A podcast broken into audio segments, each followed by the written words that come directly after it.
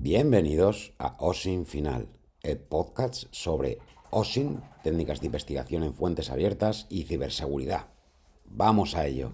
Primero de todo, presentarme. Mi nombre es Juan Senén y este es un proyecto que tenía pensado hace mucho tiempo, crear este podcast sobre el tema de ciberseguridad, informática y ante todo técnicas OSIN o la investigación en fuentes abiertas. Hoy, como primer capítulo, vamos a aprender qué es el OSIN, como hemos dicho antes, la investigación en fuentes abiertas, cómo se usa, qué herramientas necesitamos, qué podemos conseguir y un poquito de historia. Bueno, pues primero de todo, la investigación en fuentes abiertas. Hay que saber qué son las fuentes abiertas. Son todos aquellos archivos públicos o que hacemos públicos, ya sean en formato electrónico, en formato en papel, todo aquello a lo que se puede acceder sin ningún permiso específico, porque en este caso, como bien hemos dicho, son públicos. Puede ser eh, aquellos datos que publicamos en Internet sin darnos cuenta, lo publicamos libremente, una foto en la que estamos publicando los metadatos de la misma foto en el que podemos averiguar la posición, el día en el que se hizo esa foto, el tiempo que hizo. Se puede conocer si tiene alguien multas de tráfico, si está citado judicialmente, porque se publican en los boletines del Estado. Son todos aquellos archivos, documentos que se puede acceder públicamente y que una vez que los juntamos, ese es nos puede dar una descripción de esa persona, de esa página que pensamos que puede estar vendiéndonos un objeto falso, mm, todo este tipo de situaciones. Ahora nos podemos preguntar, ¿para qué se usa el OSIN? El OSIN realmente tiene muchísimas funciones y es más antiguo de lo que nos pensamos.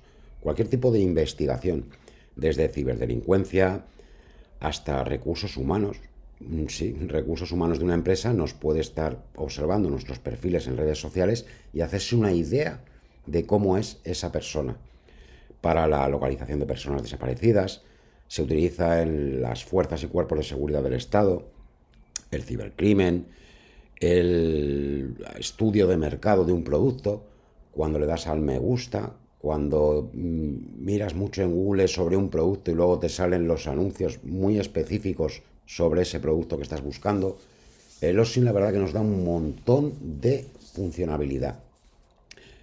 Herramientas que podemos usar con el OSIN, hay miles. Os iremos enseñando poco a poco en siguientes capítulos, pero es algo que está siempre muy activo y muy vivo. Una herramienta que hoy podemos utilizar, mañana quizá ya no funcione y haya salido otra mejor. Es estar siempre muy actualizado en estos temas. Como hemos dicho antes, el OSIN es más antiguo de lo que nos pensamos.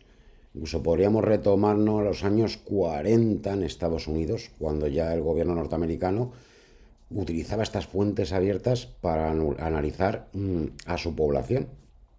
Y de siempre la investigación, detectives, mm, cualquier cosa que se os ocurra sobre investigación, sobre casos paranormales, siempre que ha hecho adquirir todo tipo de documentación que es de acceso libre y juntándola, analizándola, se hace un análisis de inteligencia, que se llama, y se sacan unas conclusiones, ¿de acuerdo? ¿Que queremos empezar a hacer OSIN? Muy bien, os estaréis preguntando, ¿realmente qué conocimientos tengo que tener? ¿Tengo que ser un perfecto programador, un analista informático, ingeniero de la NASA?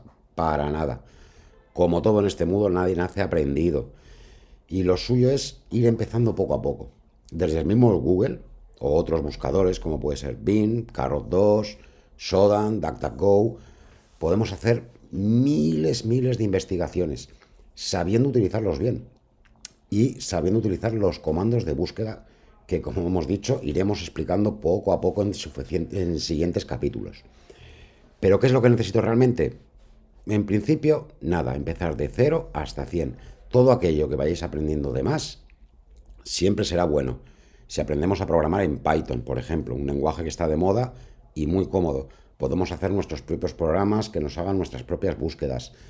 Podemos utilizar herramientas que ya están, mm, se han creado en código libre, o sea que cualquiera puede acceder a ellas, por otra multitud de gente.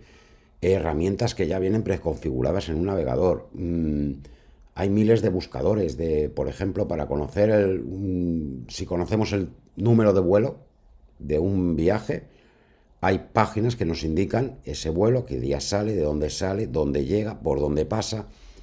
Tenemos el Street View para poder analizar una foto y ver exactamente la posición mm, en el mapa.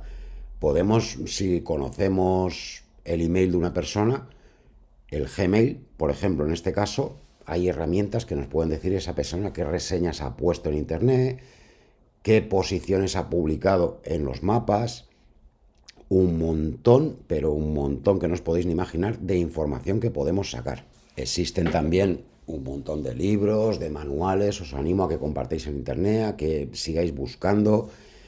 Y como he dicho en este podcast, poco a poco mmm, quiero empezar a transmitir aquello que yo conozco, que no soy ningún especialista, pero mm, me gusta este tipo de formato y me gusta transmitir o intentar enseñaros mm, todo aquello que yo he aprendido.